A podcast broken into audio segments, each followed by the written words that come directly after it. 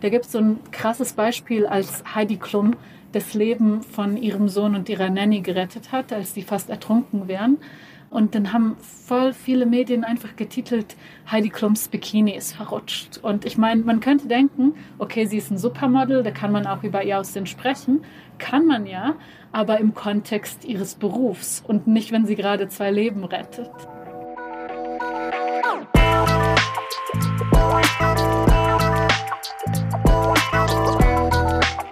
Macht's gleich. Weg mit Sexismus in den Medien. Ein Podcast von ProQuote. Hallo und schön, dass ihr wieder reinhört bei Macht's gleich, dem ProQuote-Podcast über Sexismus in den Medien. Wie immer sprechen wir darüber, was wir als JournalistInnen dafür tun können, damit wir Sexismus nicht in unserer Arbeit reproduzieren. Wir wollen Erfahrungen austauschen und besprechen, wie wir die Arbeitswelt am besten jetzt gleich gerechter machen können. Ich bin Sarah Stendel. Und ich bin Diske Jax und wir sind Journalistinnen und eure Hosts aus dem Vorstand vom Verein Pro Quote Medien. Hallo Sarah. Hallo Liske. Heute wird es bei uns richtig hands-on. Wir gucken uns nämlich ähm, unsere Sprache genauer an und bestimmte Begriffe, die wir so verwenden als Journalistinnen. Und wir fragen uns, wie inklusiv formulieren wir eigentlich? Also einige Begriffe haben wir ja schon tausendmal gehört und vielleicht auch selbst schon mal benutzt, vielleicht aus dem Kontext von Rassismus oder Sexismus. Aber Einige sind vielleicht auch faktisch überhaupt gar nicht richtig, nur weil sie im Umlauf sind. Und ja, mit einigen Begriffen verletzen wir vielleicht sogar Menschen, ohne es zu wissen. Und ähm, wir wollen auch wissen, welche besseren Alternativen können wir denn eigentlich benutzen. Und jetzt vorweg aber erstmal ein äh, Disclaimer. Die meisten Menschen und ich schätze ähm, die meisten Journalistinnen auch diskriminieren nicht absichtlich mit Sprache. Also wir wollen hier nicht nur den erhobenen Zeigefinger auspacken. Alles, was wir hier heute besprechen, soll Anregung sein und soll einfach einen Prozess anstoßen. Es ist nämlich ein Prozess, seine Sprache und Formulierungen zu hinterfragen. Zum Glück diskutieren wir jetzt in einer breiteren Öffentlichkeit darüber und mehr Menschen bekommen einfach mit, dass bestimmte Begriffe und Formulierungen problematisch sein können und warum. Und das ist ja auch äh, ziemlich gut. Total. Ich bin auch total froh über diese Folge heute. Ich merke nämlich selbst im Alltag, dass das manchmal gar nicht so leicht ist. Also, dass es echt, ja, natürlich erstmal schwieriger ist, weil der Text sich etwas schwieriger liest und schreibt, wenn man dann plötzlich darauf achtet und eben sieht, was man da so seit Jahren vielleicht unbewusst hingeschrieben hat. Aber auch, dass man sich total schnell dran gewöhnt. Und das finde ich auch total schön beim Sprechen zu sehen. Ich finde das richtig cool und bewundernswert, wie viele junge Leute mittlerweile beim Sprechen so selbstverständlich mitgendern. Da muss ich sagen, da bin ich noch äh, im Prozess sozusagen und lerne das noch so ein bisschen. Aber äh, genau, es ist einfach eine Gewohnheitssache. So, und ihr merkt schon, wir, wir haben sehr viel Redebedarf und deswegen haben wir uns eine Expertin zu diesem Thema eingeladen heute. Wir wollen unter dem Gesichtspunkt Sexismus und Rassismus ähm, darüber sprechen, wie wir Sprache, die einfach sehr, sehr mächtig sein kann und eben nicht neutral ist, besser einsetzen. Und zwar haben wir heute zu Gast Melina Borczak. Herzlich willkommen, Melina. Danke für die Einladung. Ich freue mich schon. Melina ist äh, Journalistin und Filmemacherin. Sie arbeitet unter anderem für CNN, für die ARD, Deutsche Welle und Funk. Und sie hat Perspective Collective mitgegründet, ein Kollektiv von JournalistInnen mit Flucht- und Migrationsgeschichte. Und darüber spricht und unterrichtet Melina auch, zum Beispiel in Seminaren zu Medienkritik und diskriminierungsfreier Berichterstattung. Dabei geht es immer wieder um die Themen Diversity, Medienkritik, Migration, Flucht, Genozid, Islam, Rassismus und um muslimischen Feminismus. Wir freuen uns, dass du da bist. Ich mich auch. Und nicht wundern, wir sind mit Melina heute hier live nach Bosnien verbunden. Wenn äh, die Verbindung so ein bisschen hakt oder sie sich ein bisschen halliger anhört, dann liegt das daran, dass wir ins Ausland telefonieren. Melina, du hast echt äh, ein, ein großes Repertoire und du wirst auch nicht müde, immer und immer wieder den Finger in die Wunde zu legen. Gerne auch bei Twitter, wenn Medien ähm, durch ihre Wortwahl Diskriminierung unsichtbar machen zum Beispiel. Ich habe bei Twitter auch ein Beispiel gelesen, an dem du dich abgearbeitet hast. Da hieß es, oder die, der Begriff, die Formulierung ist, wegen Kopftuch ermordet. Kannst du das vielleicht mal für uns äh, kurz auseinandernehmen? Ja, also diese Phrase wegen Kopftuch ermordet impliziert ja so eine ähm, Art der Täter-Opfer-Umkehr schon. Also, dass das Kopftuch schuld daran ist, dass die Person ermordet wurde und nicht der Mörder und nicht Rassismus. Also, das eigentliche Problem wird unsichtbar gemacht und dann wird irgendwie den Opfern äh, die Schuld in die Schuhe geschoben. Das gleiche haben wir auch bei vielen anderen Beispielen. Zum Beispiel, äh, wenn jemand berichtet, dass äh, ein Mensch angegriffen wurde, weil er die Hand seines Partners gehalten hat, statt dass es aus Homofeindlichkeit war. Oder zum Beispiel eine Person hat ein Studium abgeschlossen, obwohl sie behindert ist. Das macht auch das ganze Problem unsichtbar. Also das Problem ist ja nicht, dass eine Person eine Behinderung hat, sondern das Problem ist all diese Hürden, die der Person in den Weg gestellt werden. Also die ganzen strukturellen äh, Dinge, die mit Behindertenfeindlichkeit verbunden sind. Das klingt jetzt so wie ein bisschen Haarspalterei, aber das ist eigentlich ein riesiges Problem, weil wenn wir all diese Dinge, Rassismus, Homofeindlichkeit, Behindertenfeindlichkeit, Sexismus und so weiter, einfach durch diese kleinen Sachen unsichtbar machen, dann gibt es auch ein viel, viel kleineres Problembewusstsein. Also wir könnten durch jede, keine Ahnung, Einkaufsstraße in Deutschland spazieren und einfach die vorbeigehenden Leute fragen, was sind Femizide? Die meisten wüssten es wahrscheinlich gar nicht, obwohl sehr oft äh, oder relativ oft darüber berichtet wird, dass Menschen, Frauen ermordet werden aber es wird halt nicht mit dem richtigen Begriff angesprochen. Und deshalb ist das so eine wichtige Sache. Also wenn jemand ermordet wird wegen Rassismus, dann soll man es auch klar benennen und in all den anderen Fällen auch. Du hast jetzt gerade schon im Beispiel angesprochen, Femizide das Wort. Vielleicht können wir noch mal so ein bisschen ähm, alle problematischen Begriffe und Phrasen durchgehen, die dir gerade so einfallen und mal überlegen, was, was lesen wir eigentlich immer wieder im Sexismus-Kontext? Mhm. Ja, also bei mir immer, wenn ich so Workshops gebe oder wenn ich kritisiere, dann geht es bei mir gar nicht so sehr um Begriffe, weil es geht eigentlich um sehr, sehr viel mehr als Begriffe. Denn Begriffe ändern sich auch immer wieder und wenn ich so Workshops gebe, dann äh, will ich nicht, dass Leute so eine Liste von Begriffen äh, lernen und dann abrattern oder so, sondern ich gebe den Leuten quasi Tools, um selbst so Sachen zu hinterfragen. Und das geht eigentlich relativ leicht. Also wenn es zum Beispiel um Sexismus geht, dann sollten wir einfach nur versuchen, ein bisschen härter nachzudenken und das Geschriebene mit unseren eigenen Values, mit unseren eigenen Werten in Einklang zu bringen. Also zum Beispiel, wir wissen alle, dass Vergewaltigung kein Sex ist. Das wissen wir eigentlich.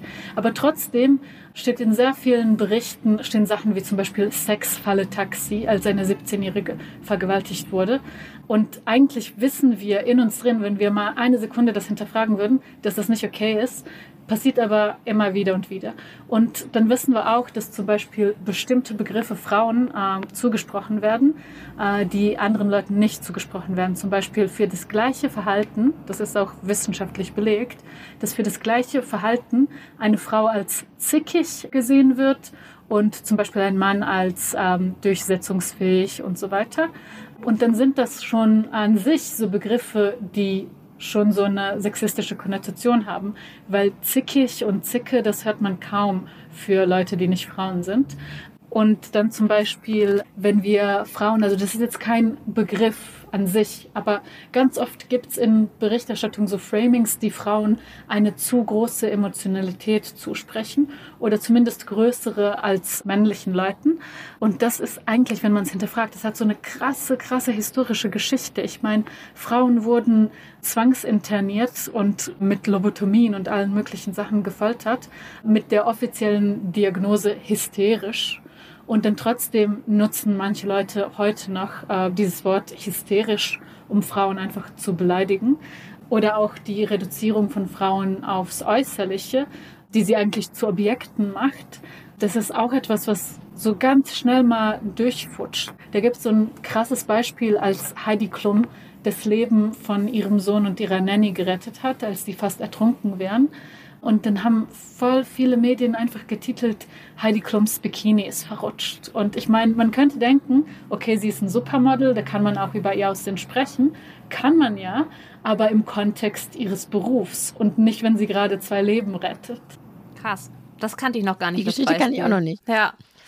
Okay, du sagst, es ist natürlich eine gewisse Einstellungssache und es, du willst nicht nur einige ähm, Wörter oder Begriffe lehren, sondern natürlich das Verständnis dahinter. Wie kann ich denn, wenn ich selber einen Text schreibe oder auch vielleicht einen Text von einem Kollegen, einer Kollegin redigiere, gibt es da irgendwelche Möglichkeiten, dass ich erkenne, okay, also dieser Begriff ist jetzt, also der funktioniert jetzt nicht. Ne? Also einfach das Bewusstsein dafür zu haben. Mhm. Also ich glaube, das funktioniert genauso, indem man wirklich mit diesem Gedanken reingeht. Weil viele Leute, wenn sie Texte redigieren, denken erstmal an Struktur, an die Länge des Texts, daran, ob ähm, alle Fragen beantwortet werden im Text und so weiter. Aber wenn ich zum Beispiel einen Text reingehe, wirklich mit dem Gedanken, ich gucke jetzt, ob hier irgendwie diskriminierende Sachen drin sein würden, dann klappt das wirklich sehr gut, weil in meinen Workshops gebe ich zum Beispiel, ähm, ich habe so einen ganz, ganz schlechten, ganz transfeindlichen Text mir ausgedacht als Rauensbeispiel. Und wenn ich das Leuten gebe, sogar die Leute, die sich nicht so richtig mit dem Thema auskennen, die checken dann jetzt nicht jeden einzelnen Begriff, aber so die Grundgedanken, dass man zum Beispiel nicht Leute ständig misgendern sollte, dass man es respektieren sollte, welchen Namen die Person jetzt nutzen möchte und so weiter. Das geht ratzfatz, das geht automatisch. Und ich bin dann immer wieder überrascht, wie auch Menschen, die sich gar nicht mit dem Thema Transsein befasst haben, das sofort hinkriegen, einfach nur, weil sie in den Gedanken nicht transfeindlich sind und dann auch wirklich mit diesem Denken rangehen. Ich gucke jetzt mal, was hier falsch impliziert sein könnte. Und dann äh, sage ich den Leuten auch immer so, geht erstmal daran, als ob ihr so ein Antidiskriminierungscoach seid und lest das so durch. Und dann danach geht daran, als ob ihr so ein ähm, rechter Troll seid, der alles irgendwie auseinanderreden möchte. Und stellt euch vor, gibt es da irgendwelche Lücken, irgendwelche ähm, Ecken, wo der Troll reinspringen könnte und irgendwas umdrehen könnte oder irgendwie behaupten könnte, ah ja, dieses Wort, das allein sagt ja schon, dass XY wahr ist und so weiter. Und dann habe ich noch eine ganze Checkliste von Sachen. Zum Beispiel habe ich bestimmte ähm, Sachen gleichgestellt, die gar nicht gleich sind, weil das kann schon sofort ganz schnell äh, diskriminierend werden. Oder habe ich bestimmte Sachen verharmlost oder vielleicht aufgehypt, ihnen vielleicht eine größere Bedeutung gegeben, äh, als sie eigentlich hat? Ähm, oder habe ich zum Beispiel in bestimmte Stereotype noch mal härter reingedrescht? Also klar, manche Sachen können stimmen. Es kann sein, dass eine Person von Millionen Personen aus einer bestimmten Community wirklich einen bestimmten Stereotyp ausfüllt. Aber dann müssen wir uns einfach fragen, ist das jetzt wirklich notwendig für diese Geschichte, dass ich jetzt wirklich nochmal diesen Stereotyp bestätige? Dann zum Beispiel so Worte, an die man gar nicht denkt, wie zum Beispiel sogar oder aber, die haben schon in sich so eine Wertung. Und dann sollte man hinterfragen, ah, okay, dieses sogar, äh, passt das hier? Dieses aber, passt das hier? Weil mit diesem aber wird schon so ein Gegensatz konstruiert, der vielleicht gar nicht da ist. Vielleicht sollte da ein und stehen. Zum Beispiel Deutsch aber schwarz. Ist ja falsch, äh, sondern Deutsch und schwarz. Äh, und ähnliche Sachen. Also im Grunde empfiehlst du eigentlich, wenn man sich jetzt an seinen Schreibtisch setzt und den Text vornimmt, der schon geschrieben wurde, einfach als weiteren Checkpoint auf der Liste, nicht nur irgendwie sprachlich gucken, gibt es ähm, gute Anknüpfungen, macht das alles Sinn, sondern auch wirklich nochmal sich aktiv hinzusetzen mit der Brille von, ist es jetzt diskriminierend und vielleicht wäre das ja auch eine Möglichkeit oder etwas, was man in der journalistischen Ausbildung auch schon vermitteln sollte, ne? Weil da lernen wir ja im Prinzip das Handwerkszeug, was wir da noch anwenden an Text. Ja, auf jeden Fall. Das ist eine große Lücke. Ich weiß, dass manche Journalismusschulen das schon machen, aber auf jeden Fall nicht genug. Also auch in den Redaktionen. Das erlebe ich ganz oft, dass äh, KollegInnen mir berichten, dass sie so quasi EinzelkämpferInnen sind in ihren Redaktionen was besonders für Freie ganz problematisch werden kann, weil man möchte es sich ja nicht irgendwie ähm, schlecht machen mit jeder Redaktion, mit der man zusammenarbeitet. Aber es ist wirklich ein Problem, wenn man da weiß, was man schreiben sollte und die Redaktion aber nicht mitziehen möchte. Also wenn das schon in der Ausbildung ankommen könnte, dann wäre das schon ein großer Schritt. Du hattest am Anfang gerade noch das Beispiel genannt, zu gucken, ob man nicht gleichgestellt hat. Das habe ich nicht ganz verstanden. Kannst du das nochmal ausführen, was du damit zum Beispiel meinst? Also ähm, ganz oft werden bestimmte Begriffe, die ziemlich hart sind, zum Beispiel, verwendet einfach so als Metapher oder einfach um irgendwie so als Stilmittel etwas ähm, zu sagen. Also zum Beispiel, wenn wir sagen, eine depressive Stimmung und dann meinen wir nur eine schlechte Stimmung oder wenn wir schlechte Arbeitsumstände meinen und sagen dann Sklaverei oder sklavenähnliche Sachen und so weiter, dann verharmlosen wir halt. Mhm, Übertreibungen und genau, so auch, ja. ne? Mhm. Ja. Mhm. Wenn ich mir Berichterstattung angucke, was mir natürlich immer noch auffällt, ist diskriminierende Wörter wie zum Beispiel eine farbige Person oder das Wort dunkelhäutig. Also alles, was in Richtung ähm, Rassismus geht. Erklär mal, was daran jetzt problematisch ist und ähm, wie man das jetzt richtig angeht, bitte. Also das Hauptproblem bei diesen zwei Begriffen ist ja nicht mal, dass sie veraltet sind, sondern einfach, dass sie ein äh, falsches Verständnis von Rassismus äh, reproduzieren. Denn bei Rassismus geht es ja nicht nur um Hautfarbe, äh, weil es gibt viele Menschen, die Rassismus erleben und die gar nicht dunkelhäutig sind. Also zum Beispiel die meisten ostasiatischen Menschen erleben ja auch Rassismus und haben mit dieser Hautfarbenbeschreibung nichts zu tun. Dann gibt es auch Menschen, die weiß aussehen, die aber Rassismus erleben. Ähm, vor allem zum Beispiel bei muslimischen Menschen, die antimuslimischen Rassismus erleben.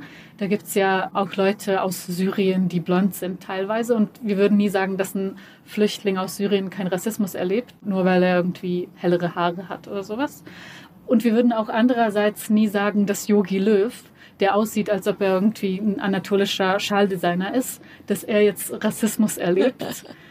Wir wissen, also es liegt nicht an seinem Aussehen, es liegt auch nicht an seinem Namen, weil es gibt viele Menschen, die Rassismus erleben und die so, ich sag mal unter Anführungsstrichen, typisch deutsche Namen haben.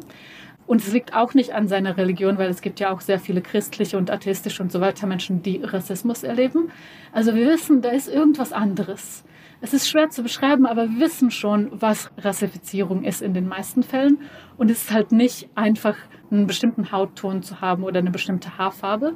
Und deshalb dieses dunkelhäutig und farbig und so weiter ist einfach faktisch falsch und es verzerrt die Situation, die Realität wenn ich jetzt eine schwarze Person die Hauptfarbe beschreiben möchte, dann wird ja das auch oft verwendet. Aber auch das kann diskriminierend sein.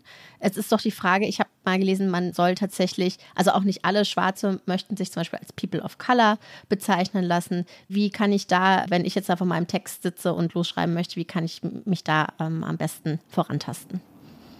Also ich würde sagen, wenn es eine individuelle Person ist und man sich unsicher ist, dann kann man immer nachfragen wenn man es irgendwie nett verpackt und erstmal voraussagt, ich habe wirklich die besten Absichten und möchte nichts falsch machen. Wie sollte ich dich denn am besten benennen? Und in den meisten Fällen schwarzer Mensch, schwarze Person ist schon okay. Also das äh, Problem, das entsteht, ist meistens, wenn Leute den Teil Mensch äh, vergessen und einfach so die Schwarzen oder sowas schreiben.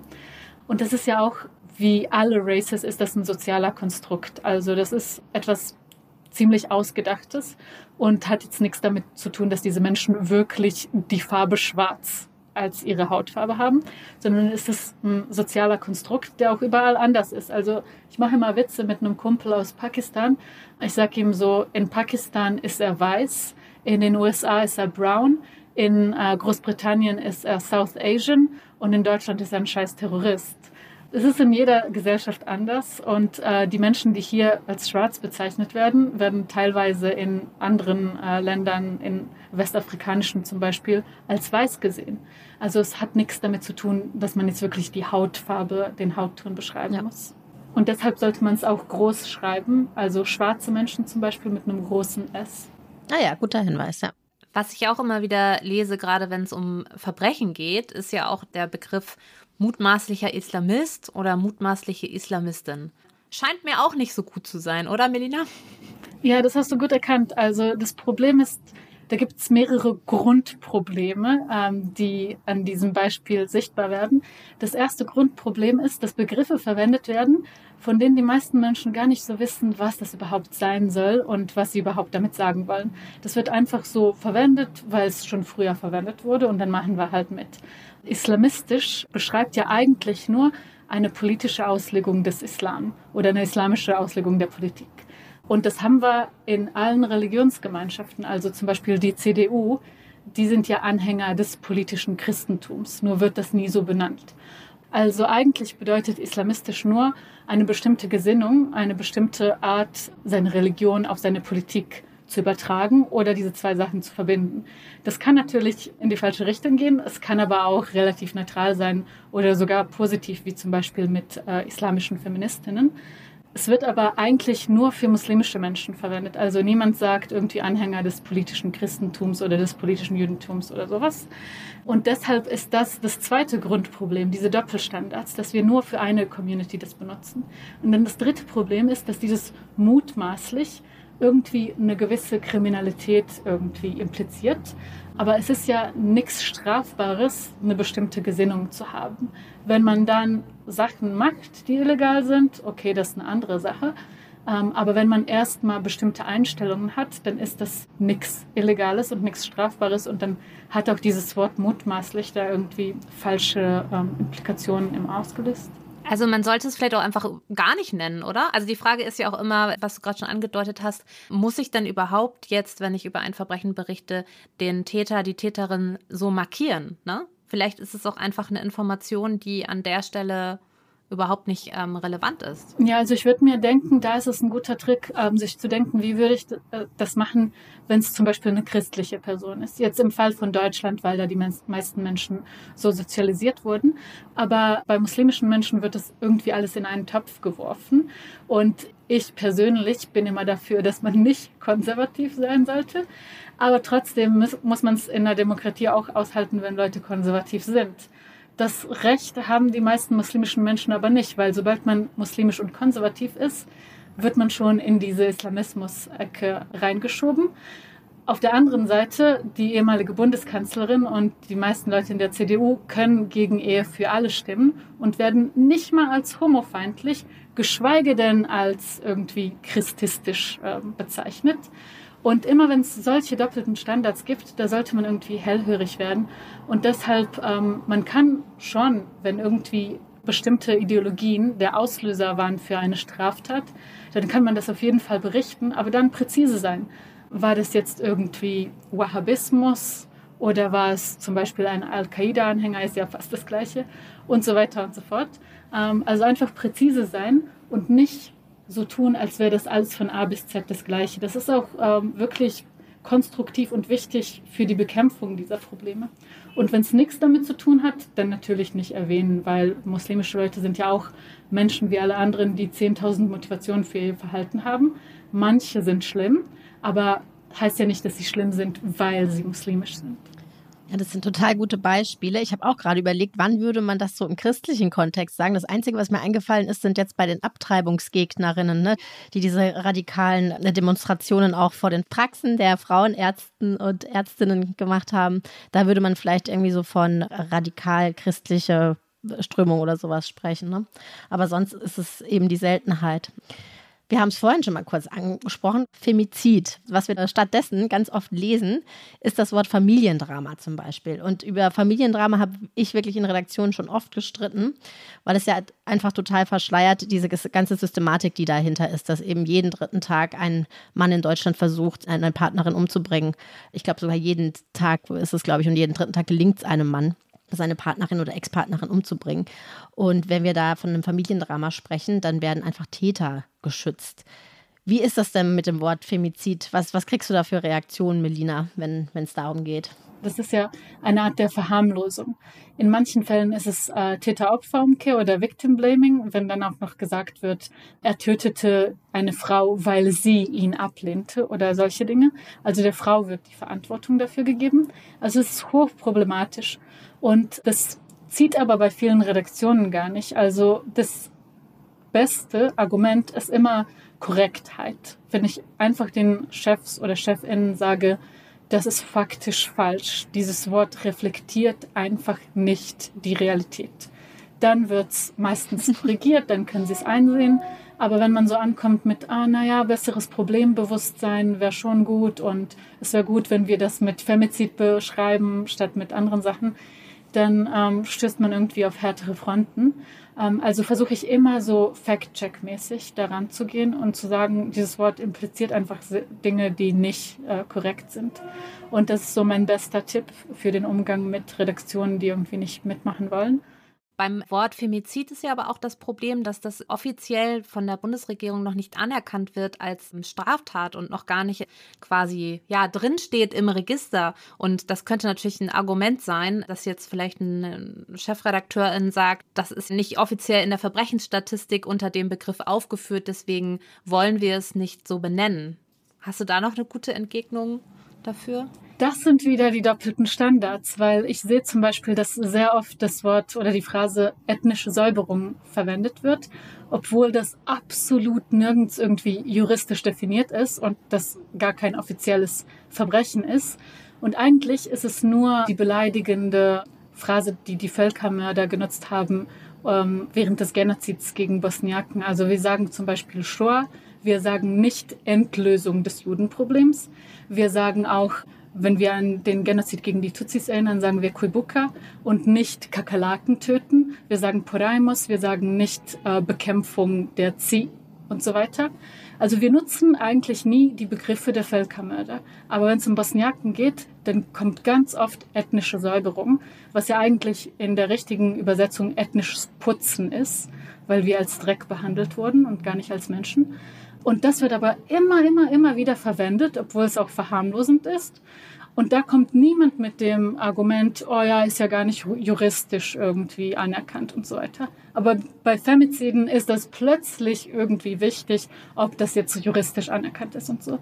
Und ich meine, das sollte eigentlich noch ein extra Argument sein, dass wir sagen, ja, das ist ein Riesenproblem und es ist nicht juristisch irgendwie anerkannt und definiert. Und deshalb müssen wir genau unter diesem Namen darüber berichten, damit es sich endlich ändert. Und das wäre wirklich was Wichtiges, weil wenn jeden dritten Tag in den Schlagzeilen Femizid wäre und nicht Familiendrama oder ähm Beziehungstat hört man auch noch gerne. Ja, Ehrenmord auch gut. Oder Sexmord. Genau, also es geht eigentlich in allen diesen Fällen geht es um Kontrolle. Das ist auch wissenschaftlich bewiesen. Diesen Mördern geht es um Kontrolle. Wenn sie an einen Punkt kommen, wo sie denken, sie können ihre Kontrolle nur mit Gewalt ausführen, dann machen sie das. Und das ist das Kernproblem. Und wenn man immer wieder sagt Beziehungstat, Ehrenmord, Familiendrama, dann geht man von diesem Kern des Problems weg und sabotiert auch die Lösung. Vielleicht können wir da noch mal ganz konkret eine Frage klären. Und zwar ähm, dieses, wie schreibe ich diskriminierungsfrei über Transpersonen? Wie schreibe ich denn korrekt über Transpersonen, die als Pronomen they, them zum Beispiel angeben? Wie mache ich das korrekt im Deutschen und so, dass die Redaktion mir das auch abnimmt? Ja, das mit der, dass die Redaktion das auch abnimmt, ist der schwierigste Teil. Aber es gibt da zum Beispiel ein Pronomen, das ich ganz cool finde persönlich, äh, siehe. Also das ist so eine Mischung aus sie, er. S-I-E-R und das ist siehe und soll so inklusiv sein und quasi die deutsche Version von they, them. Das finde ich persönlich ganz gut und eine ganz coole Lösung. Da muss man aber natürlich die äh, Person, über die man schreibt, fragen ob das korrekt wäre, ob die Person damit einverstanden ist und so weiter. Oder man nutzt einfach den Namen der Person und versucht irgendwie so aus diesen Pronomensachen äh, rauszukommen und irgendwie die Sätze so zu konstruieren, dass man einfach immer wieder den Namen der Person schreibt. Ähm, ich würde aber auf jeden Fall immer die Person selbst fragen, weil es ist ja logisch, dass man they, them jetzt nicht äh, in einem deutschen Text verwenden kann. Also einfach fragen, hey, ich möchte wirklich deine Pronomen ehren, respektieren, ist mir sehr wichtig. Aber they, them funktioniert halt auf Deutsch nicht. Ähm, wie möchtest, möchtest du, dass ich das umsetze? Und dann versuchen wir es halt. Das ist eigentlich das Leichteste. Aber dass die Redaktion mitmacht, ist dann das zweite Problem. Und wir hatten es jetzt ja schon von einigen problematischen Begriffen und Phrasen, die auch immer wieder gedrescht werden äh, in den Medien. Melina hat jetzt schon echt auch äh, coole Checklisten gesagt. Wir haben auch noch ähm, weitere ganz tolle Guides und ja, Checklisten zum Nachschauen. Wir haben jetzt auch noch ein paar für euch in den äh, Shownotes gesammelt, zum Beispiel von der Uni Hamburg und der Otto Brenner Stiftung. Vielleicht kennt ihr auch leitmedien.de, Leit mit D. Dort kann man auch seine Sprache auf ableistische Formulierung prüfen, also ob man mit seinen Worten Menschen mit einer Behinderung diskriminiert zum Beispiel. Dort habe ich auch gelernt, dass man zum Beispiel nicht gedankenlos das Wort dumm benutzen sollte.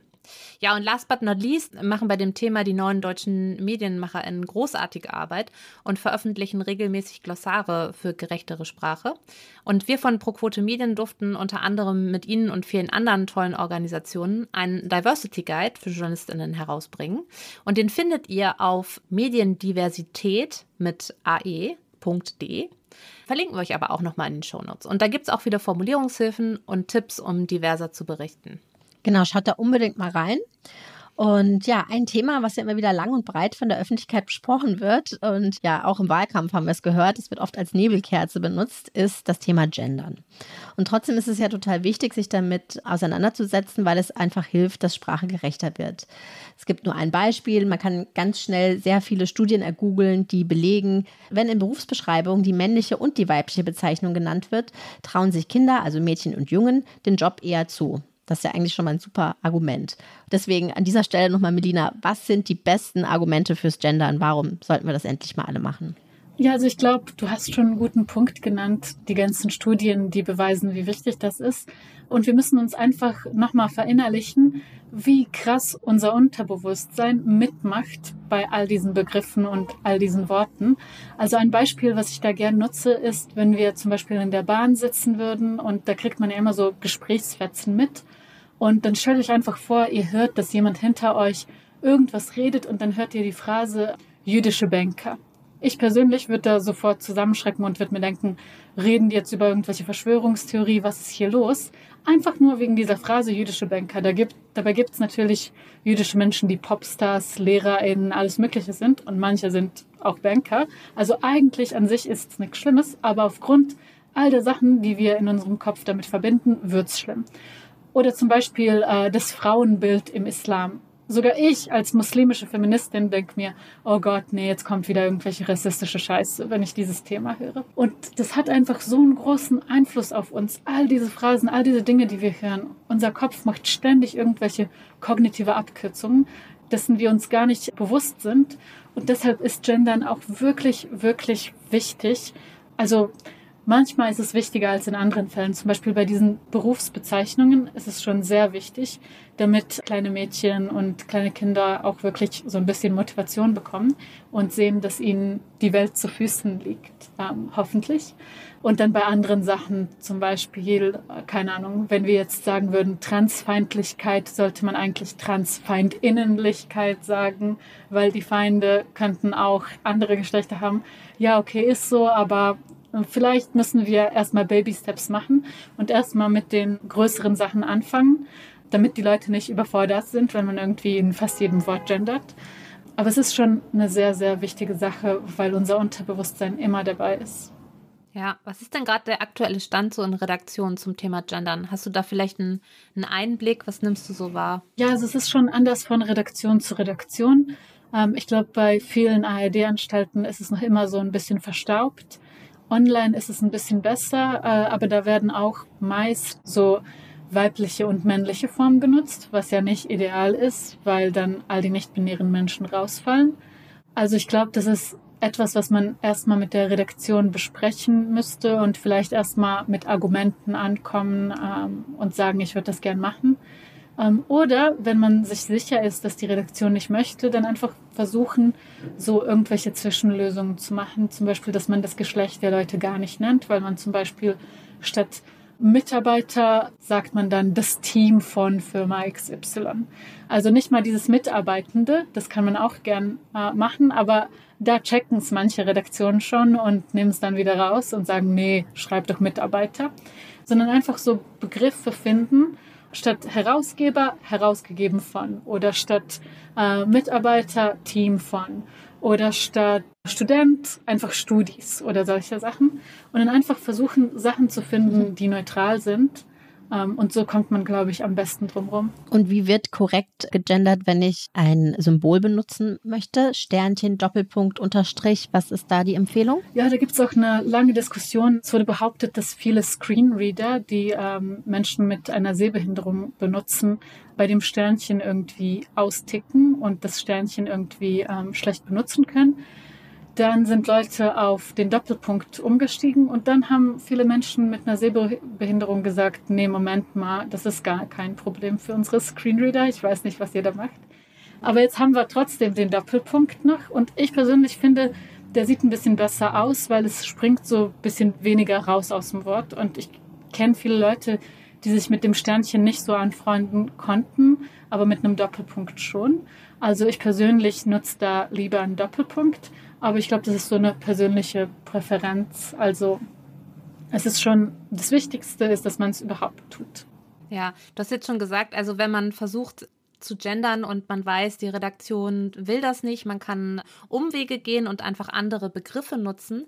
Würdest du denn aber sagen, das ist dann immer der richtige Weg oder sollte ich mich auch wirklich, gerade wenn ich in der Redaktion arbeite, so ein bisschen auf die Hinterbeine stellen und auch versuchen, das durchzubringen. Also, was ist, was glaubst du, ist der geschicktere Weg? Eher das immer so ein bisschen zu, zu umschreiben dann oder auch wirklich aktivistisch vorzugehen und das immer wieder auf die Agenda zu setzen? Also ich persönlich bin immer aktivistisch. Das Problem ist, man muss sich seine Sachen so aussuchen, weil ich kann ja nicht bei jedem Beitrag irgendwie einen Kampf anfangen. Dann habe ich bald gar keinen Job mehr, leider. Also dann denke ich mir bei manchen Redaktionen, irgendwann, nachdem man so ständig äh, gekämpft hat um bestimmte Begriffe, dann kriegt man nach einer Zeit auch schon so ein Gefühl, welche Redaktion jetzt offen ist für Gendern und welche nicht. Und wenn ich mir denke, bei manchen Redaktionen, wo man schon erklären muss, dass das N-Wort nicht ausgesprochen werden soll und so weiter, da versuche ich es nicht mal, äh, weil ich weiß, die sind da nicht dabei. Dann versuche ich es eher so durch die Hintertür zu schieben und das ist dann auch ein besseres Resultat, weil wenn ich denen erstmal sage, ich würde gern gendern, dann sagen die nein und dann komme ich mit so Worten wie zum Beispiel Lehrende statt Lehrer dann merken die das und dann sagen sie, nein, jetzt schmeißt du das raus und jetzt schreibst du gefälligst Lehrer. Also in diesen Fällen ist es besser, äh, wenn die gar nicht mitbekommen, dass man da irgendwas durchboxen möchte. Ähm, aber wenn man denkt. So ein Geheimagent. Genau, ja. aber wenn man denkt, dass das irgendwie eine Chance hätte, dann natürlich würde ich erstmal da ankommen mit Argumenten. Also immer anfangen mit Argumenten und dann denen auch sagen, wir können dann Kompromiss eingehen. Also ich weiß, vielleicht hast du so die Vorstellung, dass das jetzt ein Monstertext wäre mit ganz vielen unlesbaren Wörtern und dass da die Leute gar nicht mehr durchsteigen und so weiter. Aber guck's dir einfach an und ich bin mir sicher, ähm, dass du und auch die Mitlesenden den Text ganz gut verstehen werden und da gibt's dann meist keine Probleme.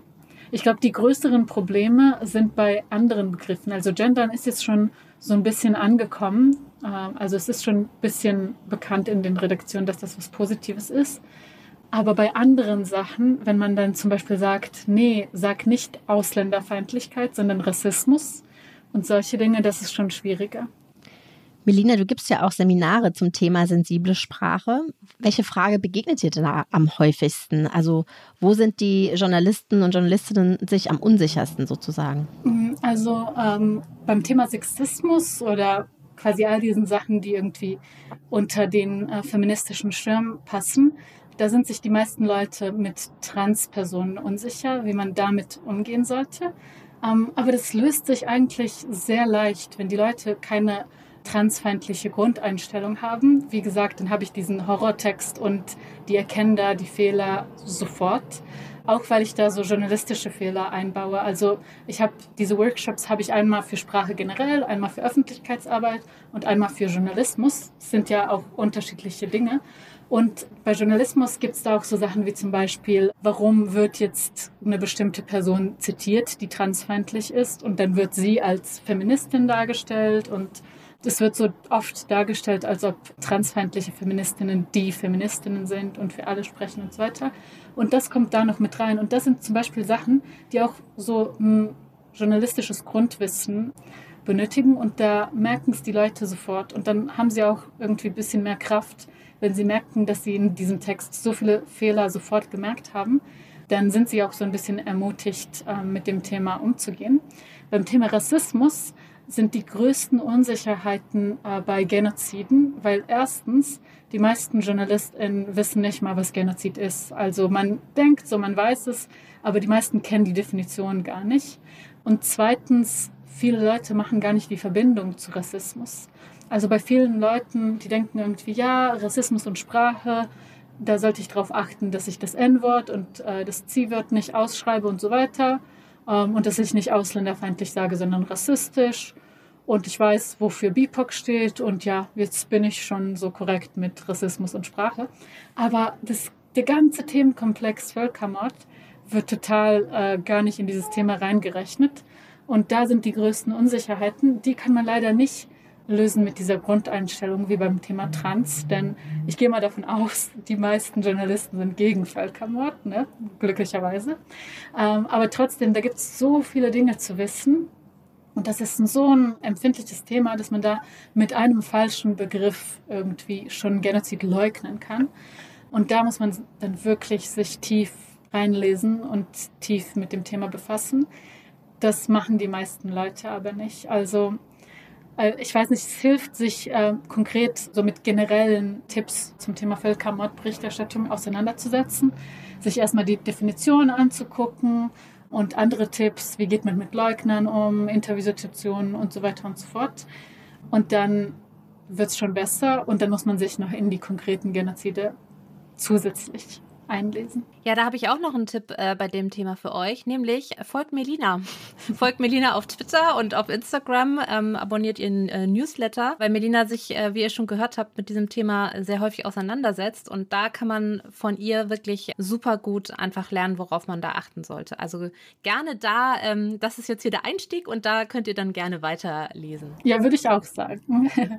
Danke dir. Also wir fragen ähm, in unserem Podcast getreu dem Titel Macht's gleich auch immer unsere Gästinnen, was sollte denn unmittelbar als nächstes passieren, damit wir weiterkommen? Also Melina, was sollte sofort passieren, damit unsere Sprache gerechter wird? Ah, also ich glaube, es sollte einfach passieren, dass die Leute sich mit dem Thema befassen und wirklich, wirklich da reinlesen, einlesen, Workshops machen, Bücher lesen, sich in ihren Redaktionen irgendwie dafür einsetzen und so weiter und so fort. Also eine Änderung, einen bestimmten Begriff rausschmeißen oder sowas wird es nicht äh, machen, sondern alle Menschen individuell müssen sich einfach dafür einsetzen und auch sich verbünden und dafür einsetzen und dann einfach, es soll so ein Grundwissen entstehen und so eine ähm, Grundkenntnis, dass zu gutem Journalismus nicht nur dazu gehört, dass die Quellen alle korrekt sind oder dass die Struktur des Texts stimmt, dass man das richtige Format gewählt hat und so weiter, sondern die richtige Sprache gehört auch dazu. Und dabei meinen wir nicht irgendwelche Stilmittel und so weiter, sondern diskriminierungssensible Sprache. Das klingt doch gut. Ja, und das ist auch Brauch bei uns. Wir fragen auch immer noch eine ganz investigative Frage. Und zwar wollen wir wissen, was machst du jetzt gleich noch? Ja, wahrscheinlich wird mein kleiner Neffe mich zwingen, so zu tun, als ob ich ein Auto bin, damit er irgendwie auf meinem Rücken rumreitet und Wiu Wiu sagen kann, stundenlang. Ich habe jetzt auch eine Stunde damit verbracht, so zu tun, als ob der Teppich eine Disco ist und auf irgendwie den Quadraten zu tanzen und so weiter.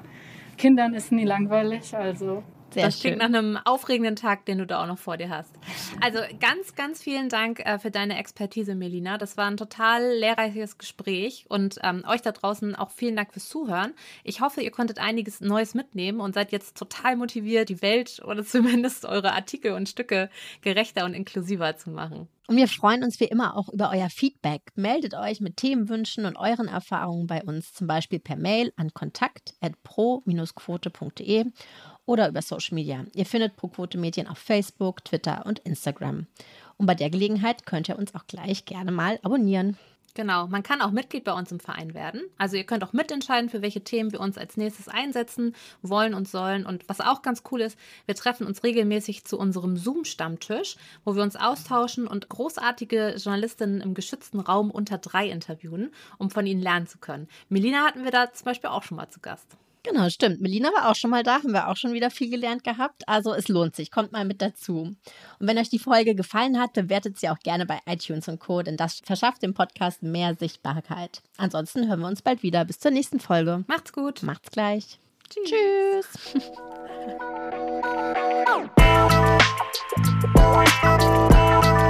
Macht's gleich. Weg mit Sexismus in den Medien. Ein Podcast von ProQuote Gefördert vom Bundesministerium für Familie, Senioren, Frauen und Jugend. Produziert von Pool Artists.